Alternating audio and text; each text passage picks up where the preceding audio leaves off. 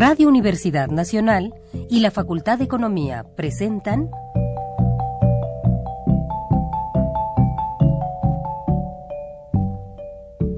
Los bienes terrenales.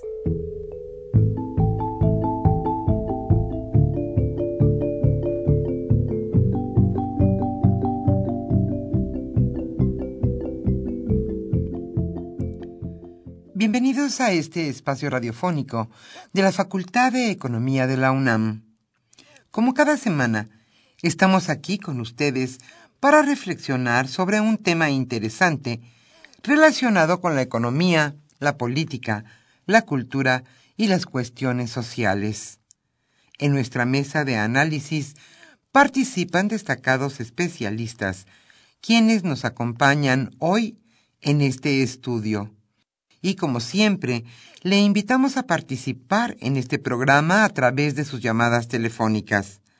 Para nosotros es un gusto saber que usted desde su casa, desde su oficina o en el lugar donde se encuentre, se interesa en el tema que tratamos. Nuestro número 5536 8989. Repito con mucho gusto,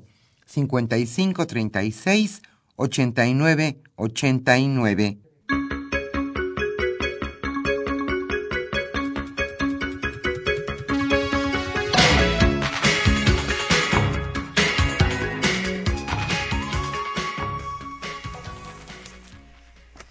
Es un gusto para nosotros estar con ustedes en este agradable viernes aquí en la Ciudad de México. El tema que hoy abordaremos es sin duda el tema de la semana y también de muchas semanas. Nuestro tema que hoy abordaremos en la mesa de análisis es la disputa por las telecomunicaciones. Hoy Alejandro Pérez Pascual charlará en este espacio radiofónico con el doctor Marcos Ábalos Bracho. Él es profesor investigador del Departamento de Economía de la Universidad Iberoamericana y egresado de nuestra facultad, la Facultad de Economía de la UNAM. Y está con nosotros también Víctor Pavón Villamayor.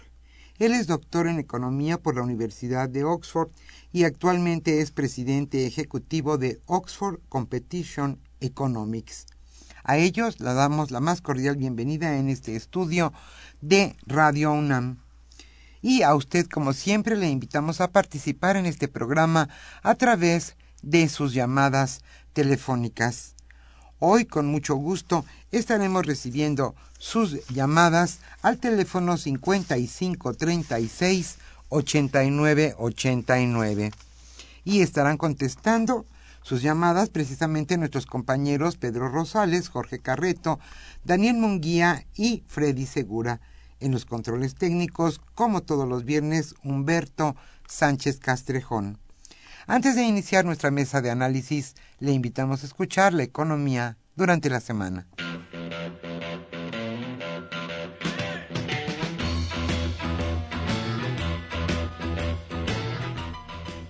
La economía durante la semana.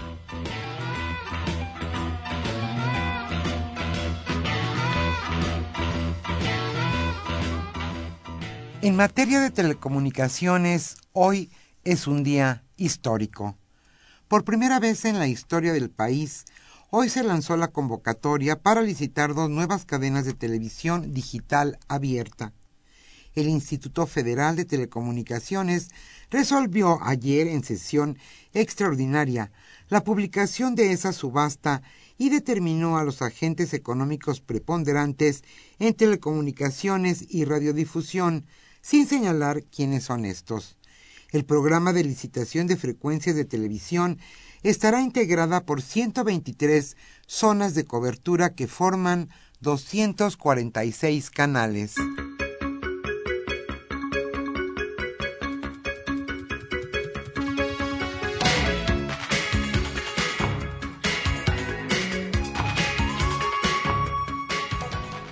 impugnan la ley fiscal varias empresas. La nueva obligación de las empresas para llevar todos sus registros contables en medios electrónicos está provocando molestia.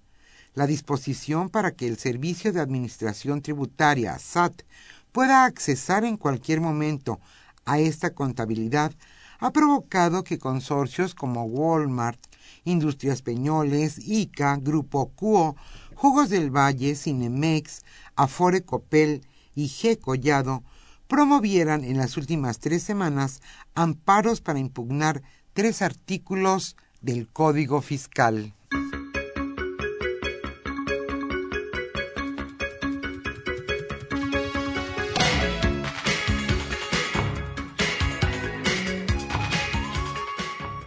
Parece ser que ahora sí van contra los gigantes de telecom y televisión.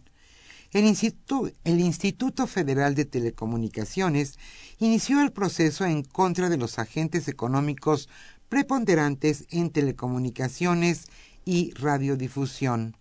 Telmex, Telcel y Televisa fueron notificados en diciembre por el regulador como posibles empresas preponderantes.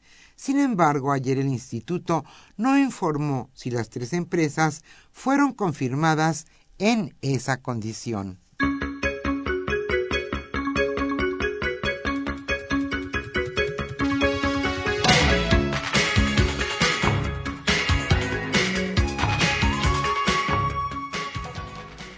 La ley secundaria en telecomunicaciones la propuesta del Ejecutivo de Legislación Secundaria en Telecomunicaciones y Radiodifusión explora pocas opciones para regular y establecer medidas asimétricas al preponderante en televisión.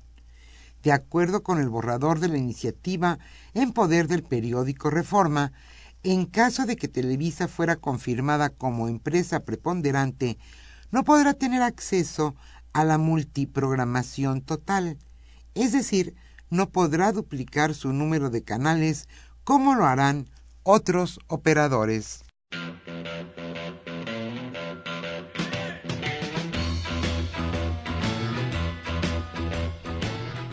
El tema de hoy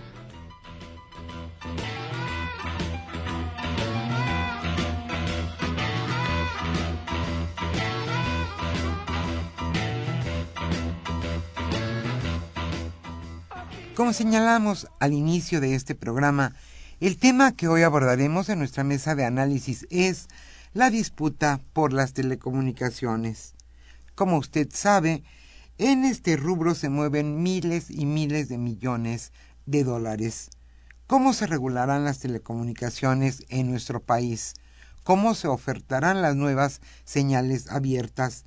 El tema sin duda es no solamente importante, sino de suma trascendencia en la vida nacional, la disputa por las telecomunicaciones. Hoy Alejandro Pérez Pascual charlará con el doctor Marcos Ábalos Bracho, él es profesor investigador del Departamento de Economía de la Universidad Iberoamericana, y también con el doctor Víctor Pavón Villamayor, él es presidente ejecutivo de Oxford Competition Economics. Ellos sin duda son especialistas en la materia y estarán charlando, como decíamos, con Alejandro Pérez Pascual sobre este interesantísimo tema, la disputa por las telecomunicaciones. ¿Qué es lo que va en juego en materia de telecomunicaciones hoy aquí en México? Como siempre, le invitamos a participar en este programa a través de sus llamadas telefónicas para nosotros es un gusto que usted participe en este su programa Los bienes terrenales y como siempre a los primeros radioescuchas les obsequiaremos un libro editado por la Facultad de Economía de la UNAM.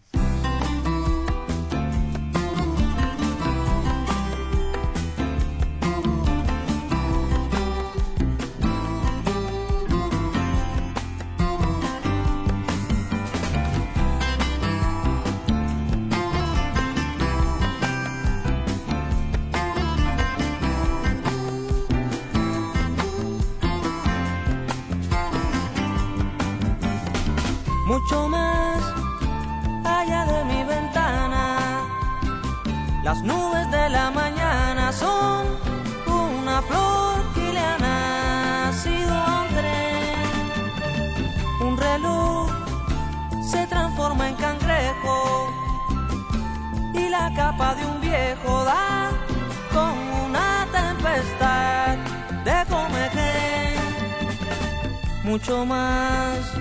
Allá de mi ventana algunos jugaban a ser un jardín en espera de abrir. Luego entro los ojos churreando esa luz de infinito. Y es cuando necesito un perro, un bastón, una mano, una fe. Y tú pasas tocando el frío con suave silencio y ciego te sentenció a que nombres todo lo que ahora no sé.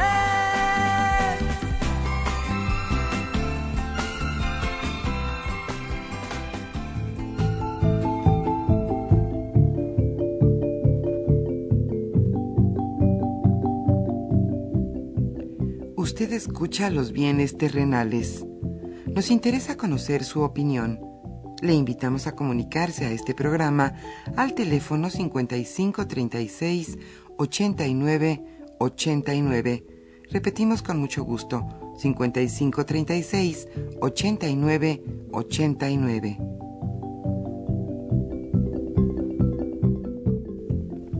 Muy buenas tardes, estimados radioescuchas de los bienes terrenales, programa, programa radiofónico de la Facultad de Economía de la Universidad Nacional Autónoma de México.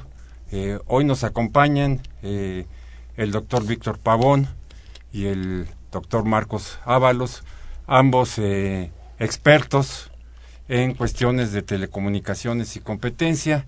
Y hoy vamos a volver a abordar este tema que ya lo habíamos tratado con ustedes. Está muy cercana a la ley reglamentaria de telecomunicaciones, la nueva Instituto eh, de, competencia y hoy además, como ya escucharon ustedes en el avance noticioso que, que dimos, bueno, hay varias eh, cuestiones que el Instituto Federal de eh, Telecomunicaciones ha mandado en términos de este concepto de la preponderancia y que afectan directamente a las televisoras sobre todo y sobre todo pareciera ser que a Televisa. Entonces queremos que programamos este, este evento, este tema en un día que además nos da mucho para hablar.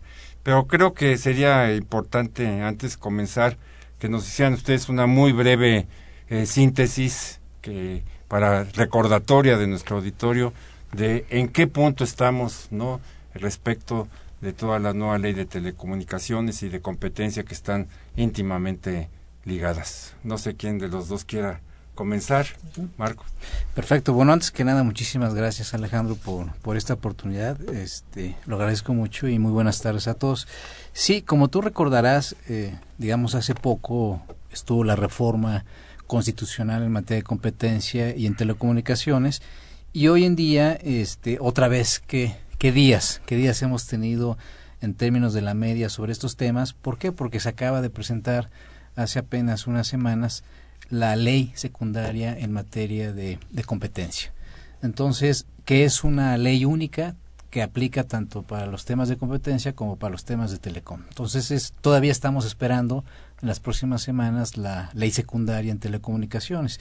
Entonces, digamos, ese es el estado actual. Yo te diría rápidamente en materia de la ley secundaria en competencia, creo que hay tres temas fundamentales. Hay tres conceptos nuevos que yo creo que hay que discutirlos y que sería el primero sería las barreras a las condiciones de competencia, el segundo serían los insumos esenciales y el tercero sería el mecanismo de desincorporación de activos como la máxima pena que, que establece esta ley secundaria. Digamos, ahorita yo plantearía eso y, bueno, y platicamos por estos minutos más en específico. Efectivamente, como, como ya lo bien lo mencionaste Alejandro, estamos viviendo un momento histórico en, en México eh, eh, a, raíz, digamos, de las discusiones de la reforma constitucional ocurridas el año pasado, que terminaron con la emisión de la reforma el 11 de junio del 2013, se, se estableció un parteaguas completamente en la forma en que se concibe un sector estratégico para la economía mexicana, como sea telecomunicación y radiodifusiones, sino también incluso cómo se concibe el régimen de competencia económica en México.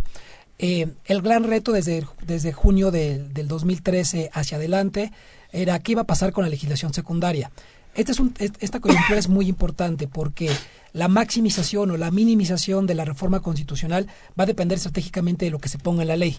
Entonces, eh, mucha gente dice, pues bueno, efectivamente, la reforma constitucional fue un gran avance, pero lo que sí importa es cómo se aterriza esto en las leyes.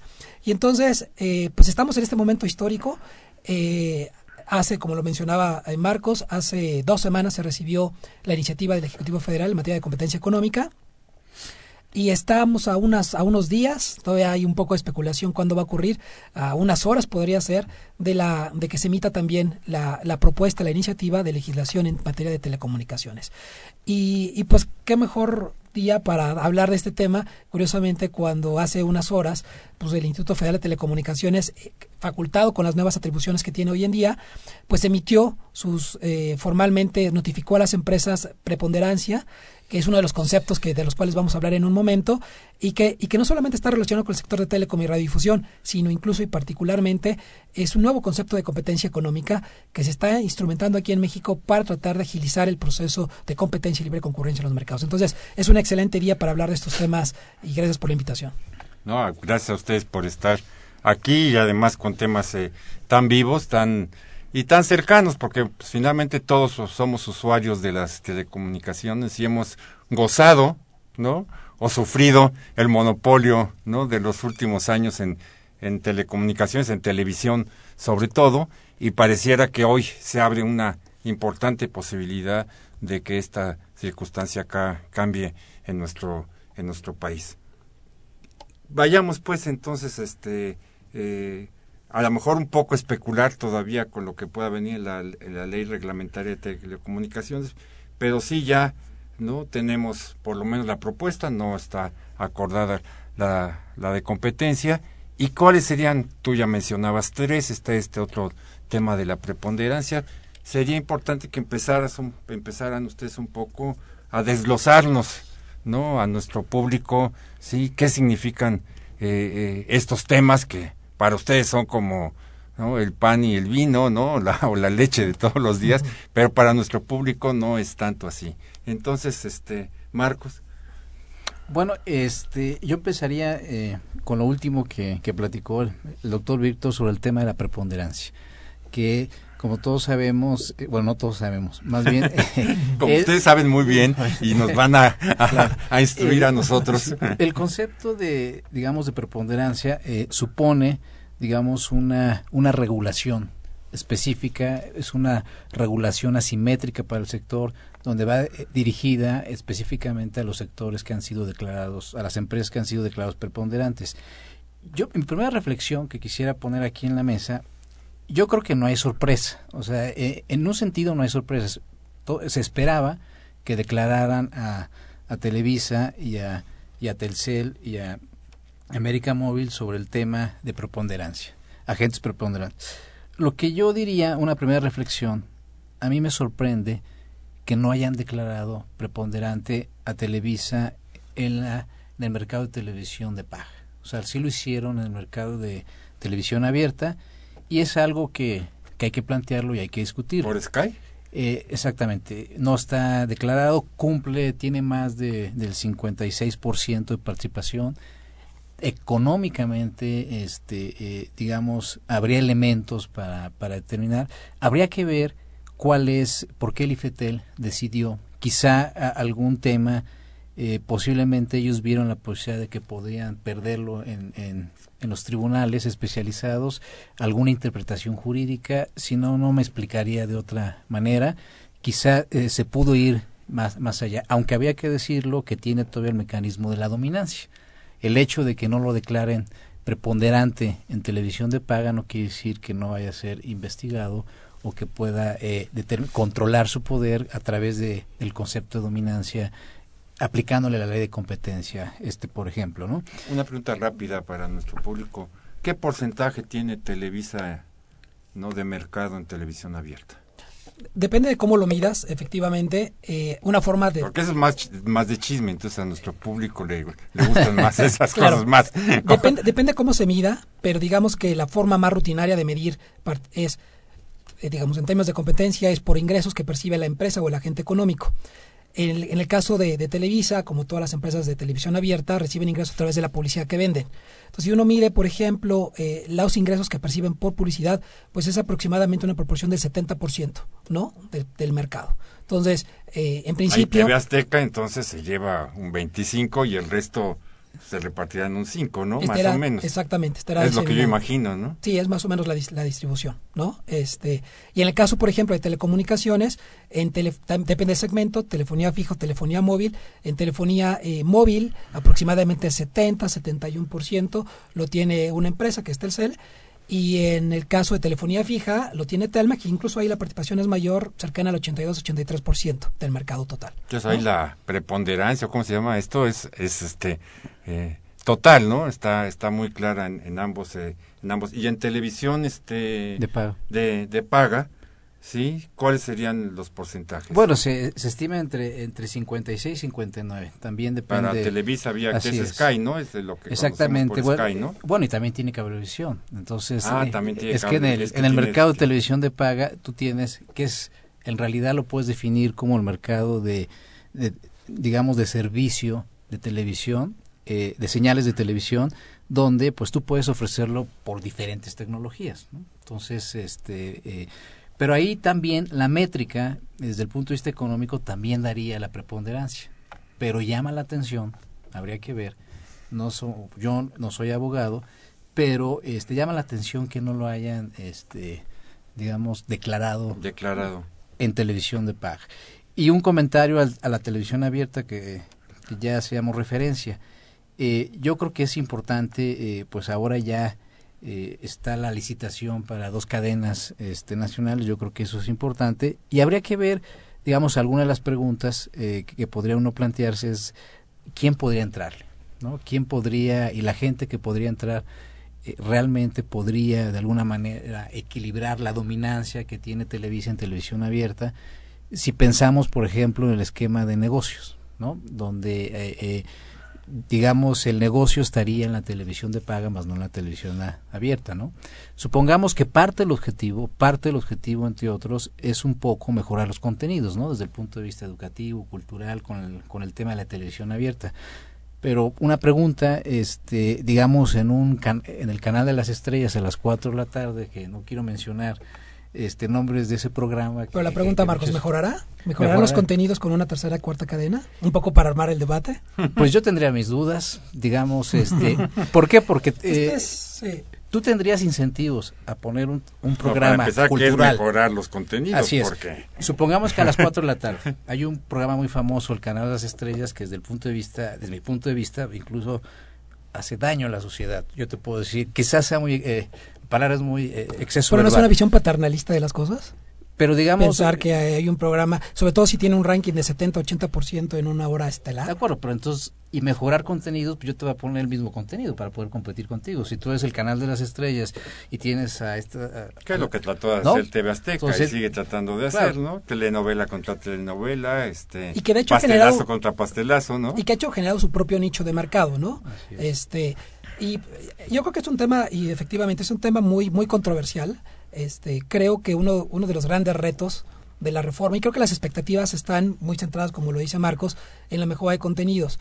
Eh, yo creo que es un reto mayor y no es un, tema eh, in- insignificante porque porque uno tiene que, esencialmente, si uno tiene un modelo de negocios, pues va a tener que responder a cómo va reaccionando el mercado. Si el mercado te está demandando eh, programas basura, pues seguirán demandando porque eso es donde puedes hacer negocio finalmente. Entonces, eh, yo creo que la opción, al menos la apuesta del gobierno federal, no es tanto que la tercera ni la cuarta cadena sean los que promuevan nuevos contenidos. Yo creo que la carta que tiene el, el gobierno federal es esta, esta red, digamos, de, de- de difusión, que también es parte de la reforma constitucional de radiodifusión com- completamente pública, un organismo público de radiodifusión. Creo que esa es la gran apuesta, donde sin duda ahí los criterios bajo los cuales se va a manejar esta, esta nueva empresa, pues va a ser, van a ser criterios no comerciales. Y ahí el gobierno pues va a tener un poco más de margen de maniobra para mejorar los contenidos. En la medida en que este órgano genere contenidos, pues a lo mejor puede haber una reacción de las empresas comerciales. Pero mi impresión es que la tercera y cuarta cadena, el gobierno las va a dejar operar como bajo criterios comerciales y lo que muy probablemente, como dice el doctor Ábalos, pues eh, vamos a terminar replicando pues más de lo que ya tenemos en, en- actualmente. Pero a ver, Pero ya que... ya, ya, ya, ya, ya Televisa es este preponderante. ¿Esto qué va a implicar en términos, no? O sea, que ciertos este apoyos a otras empresas, ciertas condiciones especiales, ciertas limitaciones a Televisa, ¿no? O sea, abren los, los nuevos canales, pero ya te declaré preponderante. ¿En qué se materializa? ¿En qué se concreta? Uno de los grandes temas, y perdón, perdón Marcos que te interrumpa, uno de los grandes temas, en, y eso es un poco general, si quiere ya Marcos puede ser más específico, cuando tú declaras a un agente preponderante, es una figura que tiene un solo objetivo, imponer regulación asimétrica. Y es asimétrica porque solamente va eh, va direccionada hacia la gente que, va, que se declara como preponderante. Todos los demás quedan sin regulación. Y el objetivo de la regulación asimétrica es tratar de mejorar las condiciones de competencia. Entonces, eh, digamos, ese es el único objetivo que se busca con la preponderancia y es poner un conjunto de restricciones o eliminar los riesgos de prácticas anticompetitivas por parte de una gente que tiene una participación importante en el mercado. Entonces, lo que habría que esperar que esta regulación, digamos, asimétrica, que se va a generar debido a este concepto, como bien señala Víctor, pues digamos que tenga efectividad. Entonces hay que esperar a ver cuál va a ser esas, esas nuevas reglas, que realmente tengan que esos condicionamientos realmente se puedan traducir en abrir el sector y que bajen las barreras, las barreras de entrada. Eh, pero ya que Víctor este, sugirió el debate, pues valdría la pena aquí, le, aquí le, lo voy a comprobar. claro, vamos a entrarle. Entonces, entonces yo le dejaría yo en la mesa. Más sabor. más sabor el asunto. No tendría, eh, digamos, yo sé, como dice Víctor, y en eso coincido, en, en, el tema de que el negocio está en la televisión de paga. ¿no? Pero, pero también, futuro está en el... Pero también puede ser que el, que el negocio de la televisión abierta pueda ser un espacio atractivo en el sentido de tener presencia, de tener influencia política y, digamos, ¿tú qué piensas, Víctor? ¿Tú crees que el ingeniero Slim podría entrar o no podría entrar? él, ha, o sea, él, ha declarado que no va a entrar. Sin embargo, pues eh, tampoco descartemos eh, eh, en términos de que podría estar interesado. Es decir, hay un juego ahí. Entonces, a lo mejor la idea, algo para, para, para dejarle la, la palabra a Víctor, es que también podría ser una especulación donde el gobierno no haya dejado, porque ahorita la declaratoria de preponderancia para para Telcel, eh, para Telcel, este, para América Móvil es que ahorita no le puedes cambiar el título de concesión hasta que, veamos esa regulación de preponderancia y si se porta bien y la cumple, podría cambiarle el título de concesión. ¿Qué quiere decir eso? Que, que pudiese entrar al mercado de televisión, ¿no? A través de, de televisión de paga. Entonces, no sé, uno podría especular, bueno, eh, no le dejo entrar en televisión de paga todavía para ver si lo puedo incentivar para que entre a televisión abierta, que podría ser un grande que podría compensar la dominancia de Televisa. Ese puede ser una hipótesis, ¿no? O la otra es decir, bueno, eh, eh, esperarían que, que, si no fuese el caso, yo podría plantear también la siguiente hipótesis. Si eso fuera así, a lo mejor, desde mi punto de vista, sería que están, las reglas no son parejas. Estás poniendo un jugador, ¿no? Este, el, duopolio eh, televisivo con mayor ventaja que en el caso de, digamos, de Telcel. Entonces, eso pueden ser dos hipótesis pues que habría que explorar. a ver, más hipótesis. Yo, ahí, no, yo, no tengo tantas hipótesis.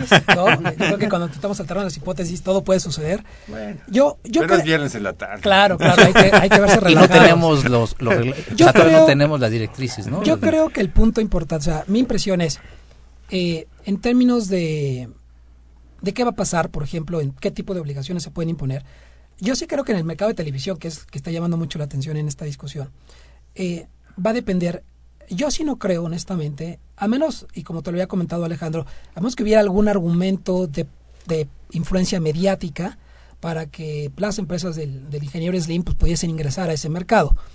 Es la única explicación que yo podría encontrar a priori. Dinero hay, y hay mucho, para poderlo hacer, para poder intervenir. Es un mercado en el cual no, no tiene participación, no habrá ninguna restricción legal para que él pudiese ingresar. Pero honestamente, creo que no hay incentivos económicos suficientes, partiendo del hecho pues, de dónde se encuentra el, ingeniero Slim actualmente. ¿no? Pero ya se metió al fútbol. Sin embargo, Claro, pero, pero acá, acá, viene, acá viene el otro punto. y la televisión y el fútbol van muy pegaditos. Acá viene el otro punto. Yo creo que la apuesta del ingeniero Slim es la provisión no de televisión abierta, es de contenidos, pero a través de, redes cableadas. Dish. Es, bueno, no solamente Dish y llegar a, Dish, pero incluso actualmente la ley más grande, la, red de infraestructura más grande de, red cableada pertenece a Telmex. Y es una menor duda. Y Telmex tiene una restricción en su título de concesión, que no puede proveer servicios de televisión. ¿No? directa ni indirectamente. Y ahí es donde comienza un poco la discusión. Eh, esta restricción se impuso hace cuando en los años 90 cuando se desincorporó Telmex con el objetivo de que de que Telmex o el dueño de Telmex no pudiese extender su poder en, en el mercado, digamos, de, de telefonía hacia otros mercados y se temía que pudiese extenderlos, digamos, hacia el mercado de televisión. Entonces, es una restricción que data de aquella época. Con el cambio tecnológico, sin embargo, se dieron cuenta que estas redes, que antes solamente servían para telefonía móvil, pues pueden servir con ciertas adaptaciones para proveer servicios de, Internet. Y Internet significa algo en redes cableadas, la provisión de video también. Entonces, eh, un poco mi conjetura, un poco con conocimiento, digamos, de la, de la parte tecnológica, es que sin duda el ingeniero Slim está muy interesado en los contenidos. Y yo más, más que decir que el futuro es la televisión de paga, yo creo que el futuro, realmente, y esto lo estamos empezando a ver con Netflix y todo ese tipo, son es contenidos sobre Vía demanda, Internet. exacto, vía internet y, y vía redes cableadas. Y lo que está buscando el ingeniero Slim, que es lo que le interesa como modelo de negocios, es aprovechar toda la infraestructura que ya tiene y para eso requiere solamente un cambio regulatorio, que le levanten el veto para proveer servicios Pero de tener televisión. un noticiero a las 10 de la noche.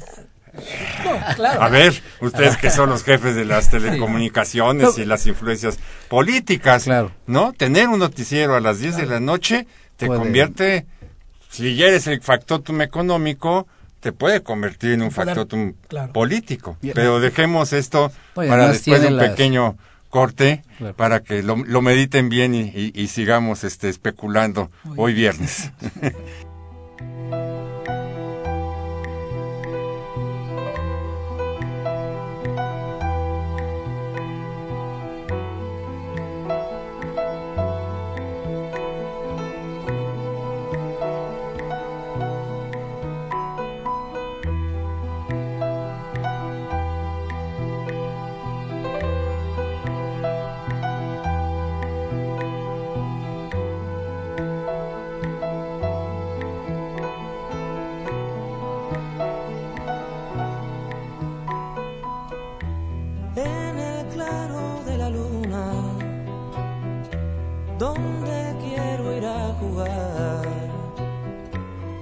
Duerme la reina fortuna que tendrá que madrugar. Mi guardiana de la suerte sueña cercada de flor que me salvas de la muerte con fortuna en el amor. Sueña talismán querido, sueña mi abeja y su edad, sueña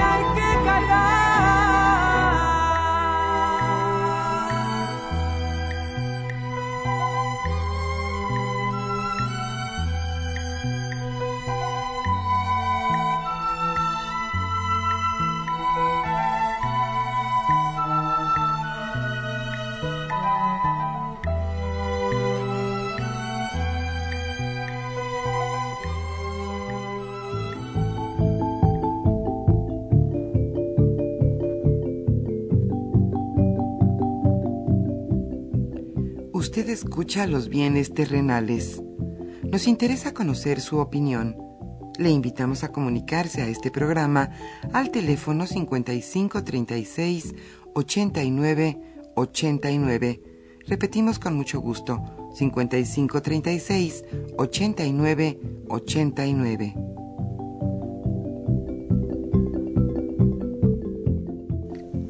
Estamos de regreso, estimados radioescuchas, con ustedes debatiendo sobre este tema de telecomunicaciones, televisión, teléfono abierto, cerrado, este fijo, móvil, etcétera, etcétera, y todas las circunstancias. Y bueno, estamos en una estación de, de radio, ¿no? Que no está, ¿no? Al margen de todas estas circunstancias, porque la ley también incluye, ¿no? Sí, cuestiones de radio, que bueno, en radio hay mucha más digamos apertura, mucho más este competencia, pues muchísimas estaciones locales, este estatales y no hay ¿no? Aunque hay grandes cadenas en el país también, no hay tanta preponderancia, digámoslo así. Pero bueno, sigamos con, con este tema. Estábamos comentando que a lo mejor alguna de las llamadas era del ingeniero Slim, pero creo que todavía no, creo que no nos está escuchando el día, de, hoy. Este, tiene algunas otras cosas que, este, que hacer. Que atender con preponderancia.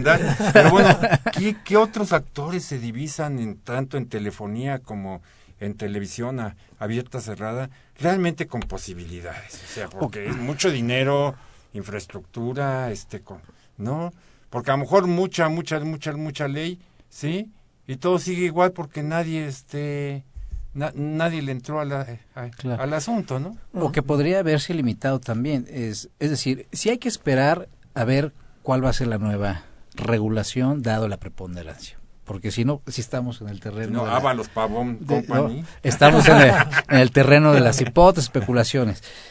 Pero, por ejemplo, en los lineamientos, haber declarado a Televisa como preponderante, sí hay un tema ahí que, por ejemplo, los famosos partidos de fútbol, donde eh, la idea del IFETEL es que se abra ese mercado.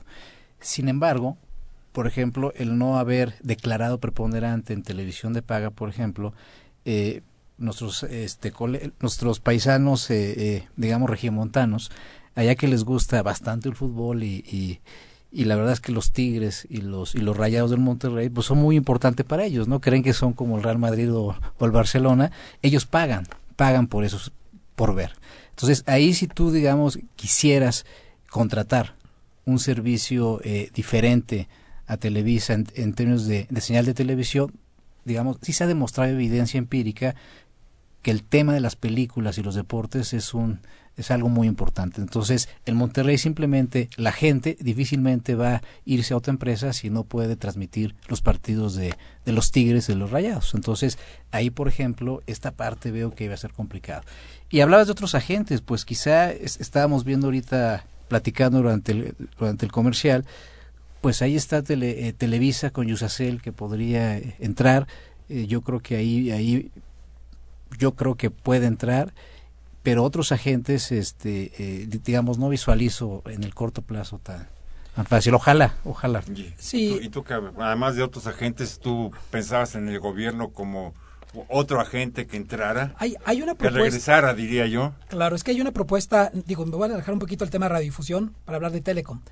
Uno de los grandes proyectos que que, está aprobado en la reforma constitucional y que tiene que tomar forma en la legislación secundaria es el tema de la red mayorista en la banda de 700 MHz. Este es un proyecto único en, su, en el mundo, ¿no? nunca se ha generado un modelo similar. Ha habido varios proyectos, pero nunca han llegado, digamos, a, tomar piso. Exacto. Eh, y esta es una apuesta que hace el gobierno federal de manera muy, muy fuerte para mejorar las condiciones de competencia. Aparte del concepto de preponderancia, de poner estas restricciones y regulación asimétrica a empresas dominantes como Telcel o Telmex, está eh, esta apuesta del gobierno que esencialmente a grandes rasgos y sin meterme en partes técnicas es desplegar una nueva red que pueda llegar a ser tan tan grande como la que puede tener Telmex actualmente y que incluso tenga una etapa una segunda fase digamos una parte terminal que pueda incluso llegar a, potencialmente a proveer servicios a los, usuarios finales. Una red que está pensada mucho incluso para proveer servicios de banda ancha a los usuarios no a bajo costo etcétera eh, la reforma constitucional la concibe, primero la concibe como un proyecto del gobierno, de, con, un, con un costo aproximado de 10 mil millones de dólares, es un, es un monto exagerado. Eh, pero la apuesta del gobierno es, y aquí ya viene la parte interesante, es que el, gobierno no se va a convertir en un operador de la red, es decir, no va a competir directamente con las empresas, sino que va a poner esta infraestructura al servicio de otros agentes económicos que quieran entrar al mercado de telecomunicaciones y que quieran usar esta red. CFE? Es usando parte de la red de la CFE, exactamente. Eh, no solamente van a usar lo que ya tiene la CFE, sino la van a ampliar y luego le van a montar otros pedazos de red para hacer una red muy, muy, muy amplia, digamos. Y el objetivo es, el gobierno no se va a convertir en proveedor, sino que va a permitir que otros pequeños operadores puedan, puedan colgarse de esa red para empezar a proveer servicios. El impacto de esta red, si funciona, va a ser va a ser va a ser muy muy muy grande y muy importante. Puede cambiar la cara, digamos, de cómo se compite en telecomunicaciones en México en los próximos años. Y aquí viene un tema un tema un poco relevante. Esta red está concebida para fomentar lo que se llaman los operadores móviles virtuales, que son operadores, y de hecho ya hay, anuncios de algunas empresas que entran al mercado, operadores móviles, que como si fuera Telefónica o Nextel y Usacell, de pronto aparecen en el mercado sin desplegar infraestructura, porque la infraestructura la van a utilizar la del gobierno, y empiezan ya a proveer Se servicios. cuelgan de ahí, pues. Exactamente, se cuelgan de ahí y proveen servicios. Y esto puede tener un impacto en términos de calidad, puede tener un impacto en términos de cobertura, puede tener un impacto incluso en, en términos de precios. Entonces, es una apuesta que habrá que ver si, si realmente termina aterrizándose, pero digamos que en el mercado de telecomunicaciones sin duda es una gran, gran apuesta que pueden tener este, el gobierno federal para mejorar las condiciones de competencia, aparte de la regulación por la vía de preponderancia, etcétera, ¿no? Una, una pregunta, ¿y, y en el mundo, en otros países, hay varias redes o cómo funciona el asunto? Porque bueno, aquí tenemos la red de, de- de- de Telmex, ¿no?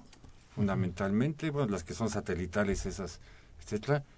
Pero bueno, también habría condiciones monopólicas en otros lugares. Bueno, el tema de la, digamos, de la dominancia no es no es una excepción en el mundo, ¿no? O sea, en Son- parte son empresas Así es, y, el, y siempre, digamos, el, el, el dominante en la red, pues siempre hay, este, digamos, una empresa dominante que tiene que ser regulada. ¿no? Es, es porque sí genera costos, genera infraestructura.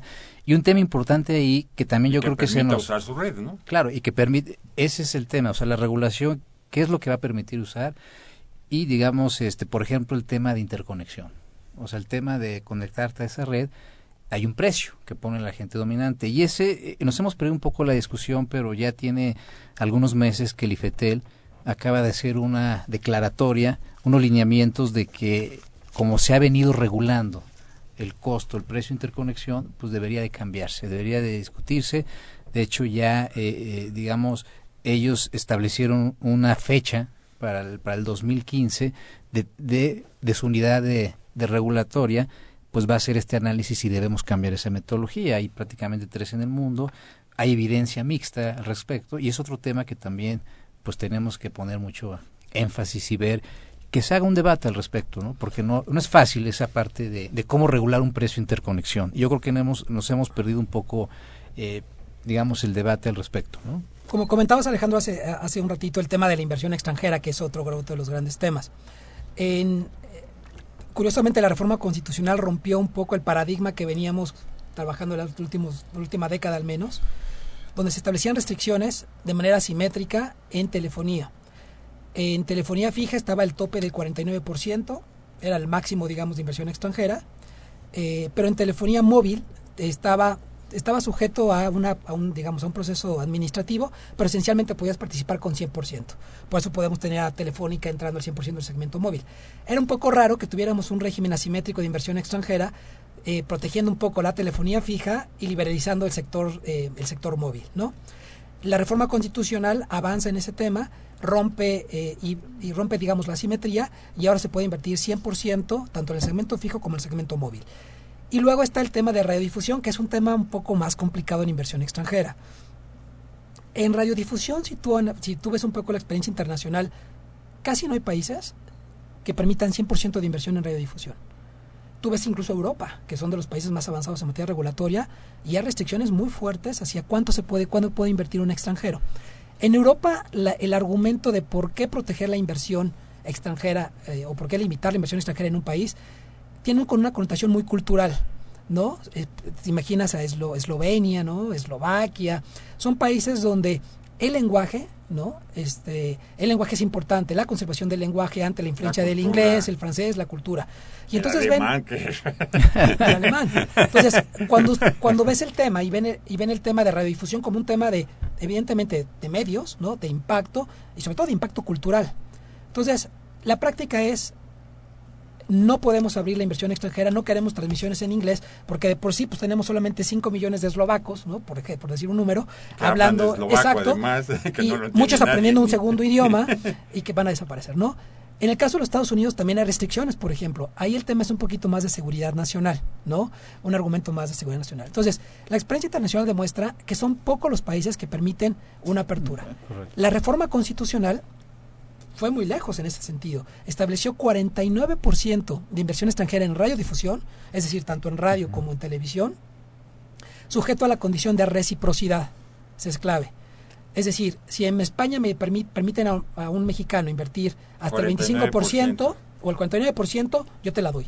Si en España solamente me permiten el 25%, yo solamente te puedo dar 25%, aunque en principio te podía dar 49%, pero por reciprocidad solamente te voy a dar 25%. Entonces, en tema de inversión extranjera en radiodifusión, creo que México va un poquito a la vanguardia, este, al poner un límite bastante laxo.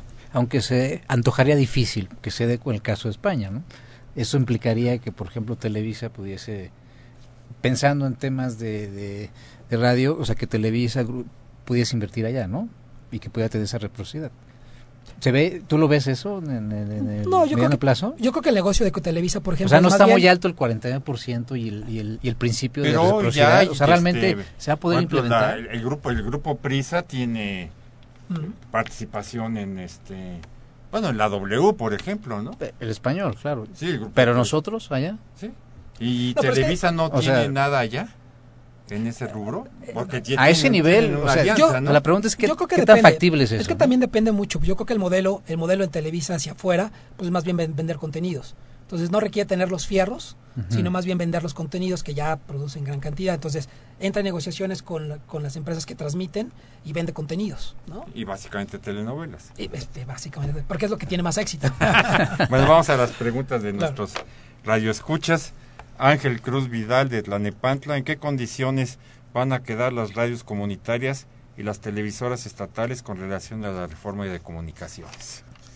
Eh, Flavio Aguilar de Catepec, ¿cuáles son los efectos que en el sector de la comunicación existen, que, eh, que existe poca oferta?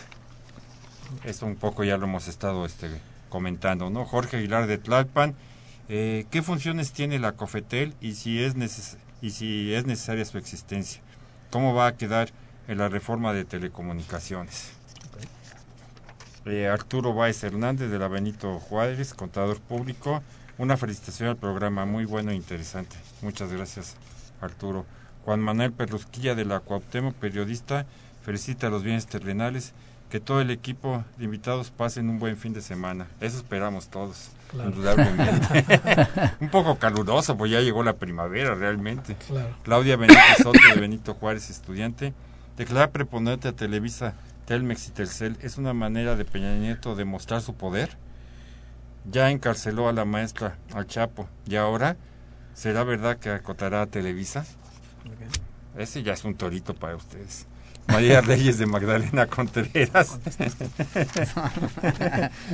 No, en yo voy a- de telecomunicaciones, ¿cómo está el sector respecto a otros países europeos y latinoamericanos? Creo que esto un poquito, a lo mejor valdría más, pero ya, ya empezamos también, hicimos un pequeño eh, comentario. Pablo González de Xochimilco, con la reforma en telecomunicaciones, ¿cómo será beneficiado el consumidor televidente? ¿Cambiarán los contenidos mediocres de las televisoras y algunos medios de comunicación?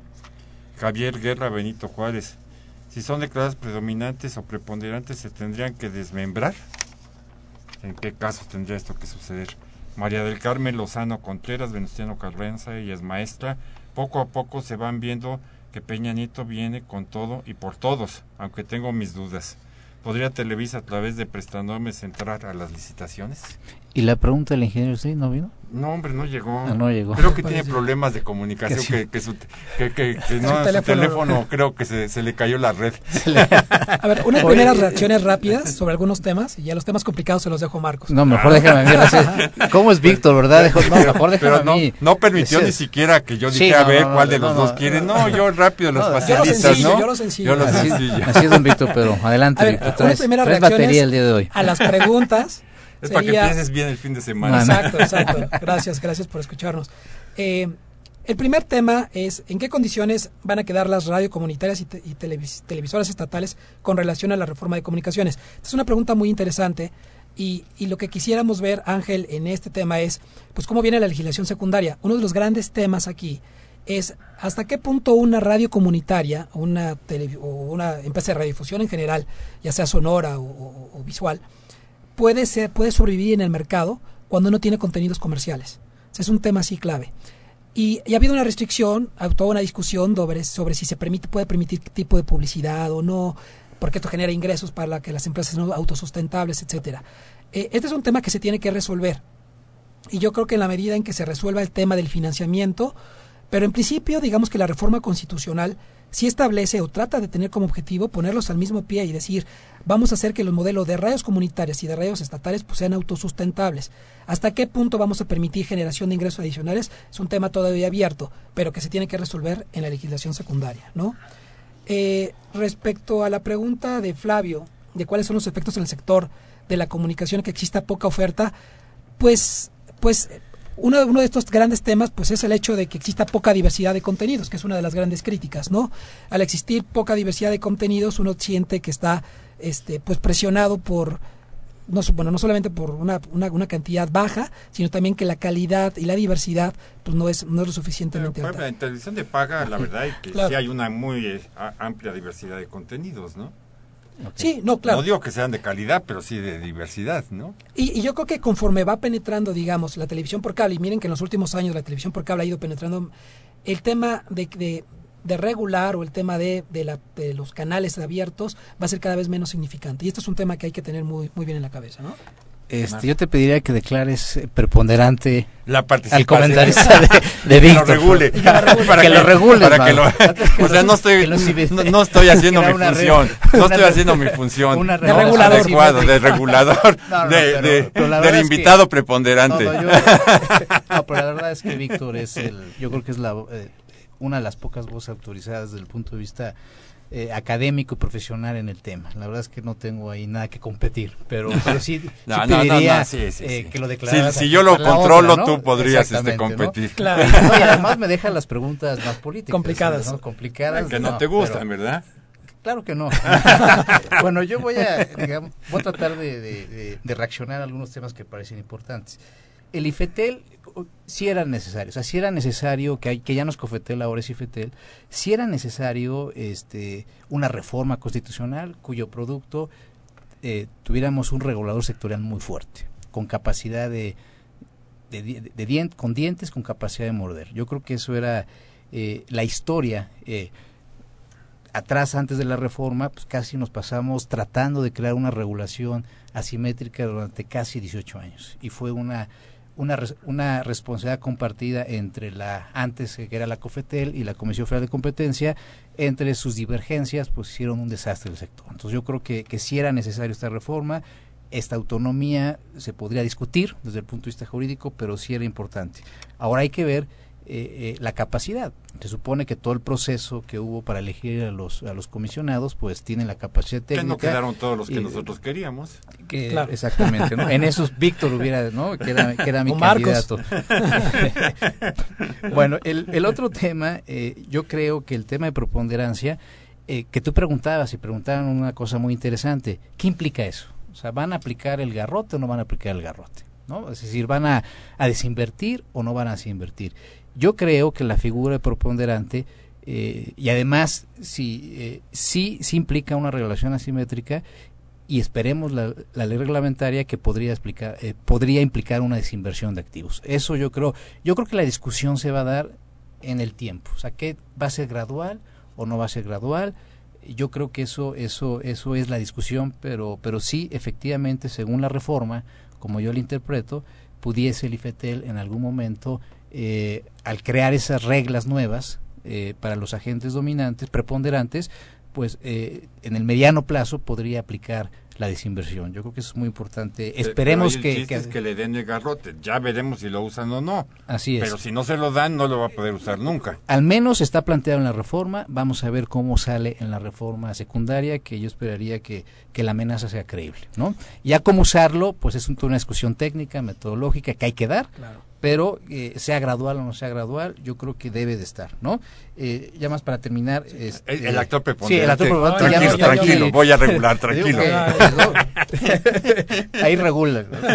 El otro tema eh, de los contenidos, como bien decía Víctor, eh, yo creo que el, que el gobierno pues sí los va a dejar a estos nuevos agentes en televisión abierta y yo sí siento que por el modelo de negocios difícilmente eh, el principal ingreso pues van a ser los comerciales, van a ser las empresas. Entonces, las empresas con una lógica de mercado pues se van a ir, eh, normalmente van con el mayor número de rating. Entonces, yo no veo, la verdad, por qué tendría que cambiar de una forma radical en ciertos, eh, eh, si tienes un programa de ciertas características, tienes una novela este, eh, muy famosa y acá el otra televisor pues vas a tener que poner la familia Sánchez o en segmentos mercados distintos, pero que no te bajen el nivel de audiencia para que los para que los anunciantes se puedan se puedan este adquirir esos espacios publicitarios. Entonces, veo difícil. No, déjame leer estas tres preguntas para que les quede a cada uno de ustedes. Este, ingeniero, no, sí, seguro, la última.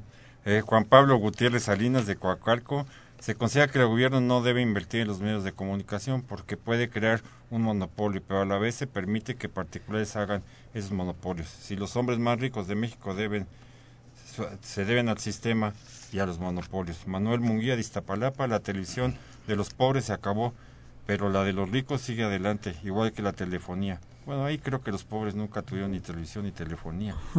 ¿Para qué le hacen el cuento con su preponderancia? Están haciendo tonto al pueblo. Y Joel Juárez, este, de la Facultad de Economía, ¿es posible expropiar Telmex? Sí, sí es posible. Y que vuelva a ser del Estado mexicano sería benéfico para los consumidores y para las ganancias invertidas. Entonces nos quedan escasos tres minutitos.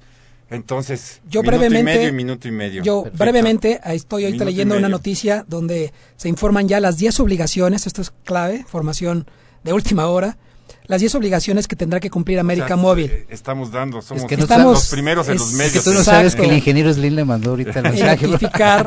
pero hay, hay, varios temas y los voy a mencionar rápidamente. Eh, está el tema de interconexión que mencionaba Ábalos, muy importante. Compartición de infraestructura. Están hay un tema que acabamos de mencionar, el tema de los operadores móviles virtuales. Parece, y esto es clave, parece que se les van a imponer obligaciones de acceso de operadores móviles virtuales a la red, a la red preponderante, que va a ser de América Móvil. Esto abre una puerta para la competencia en servicios móviles inmediata. Y habrá el tema de roaming, un tema que ha generado mucha controversia, precios altos, también va a ser regulado. Y habrá otros temas un poco relacionados con este, compartición de infraestructura, etcétera. Pero creo que grandes, algunos de los temas que ya cubrimos, este, ya están siendo impuestos en, en, en las nuevas reglas de preponderancia. Marcos, para terminar, yo para terminar, eh, eh, me deja con pocos, eh, con un mal sabor de boca la preponderancia en el caso Televisa, insisto, en el mercado de televisión de paga. No me gusta, esperemos cómo viene la, la, reglamentación. Al parecer, por lo que acaba de anunciar Víctor, viene fuerte el tema para, para el ingeniero Slim. Y yo simplemente, ojalá que, no sea eh, que no se incline la balanza para algunos de los para el duopolio o para el monopolio en estos términos de competencia no eh, y ponga las reglas claras y que puedan jugar todos en varios mercados. O sea que realmente que si no le van a cambiar el título de concesión al menos que sea gradual y que se permita eh, mayor competencia tanto en televisión digamos que se haga una realidad el triple o el cuatro play no yo creo que ese es con eso sería mi, mi comentario pues, pues muy bien, gracias a eh, ambos competidores en este en este caso, ¿no? Espero haber más o menos regulado el asunto y les damos las gracias a nuestros radioescuchas. No fuiste capturado, Alejandro. No fui capturado. las influencias y las presiones no me ejercieron mella y espero que nos podamos ver la próxima, ver, no, escuchar eh, dentro de ocho días aquí en su programa los bienes terrenales de la Facultad de Economía de la Universidad Nacional Autónoma de México. Gracias y buen fin de semana para todos. Gracias, Alejandro. Gracias, muy amable por la invitación.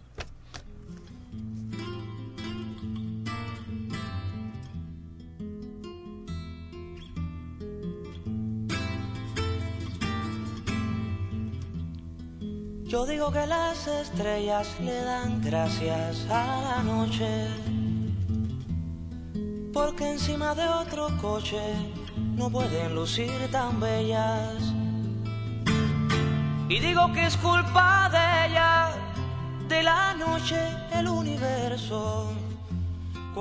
Agradecemos su atención y participación en este programa a través de sus llamadas telefónicas y la invitamos la próxima semana a la misma hora en otro programa más de los bienes terrenales. La coordinación general fue de Carlos Javier Cabrera Adame, la coordinación académica de Aníbal Gutiérrez, Roberto Cabral, Alejandro Pérez Pascual, Rubén Antonio Miguel y Leonardo Lomelí Vanegas. En los controles técnicos, nuestros compañeros Miguel Ángel Ferrini y Agustín Mulia. y en la voz y producción su amiga Irma Espinosa, quien se despide de ustedes y le desea un agradable fin de semana.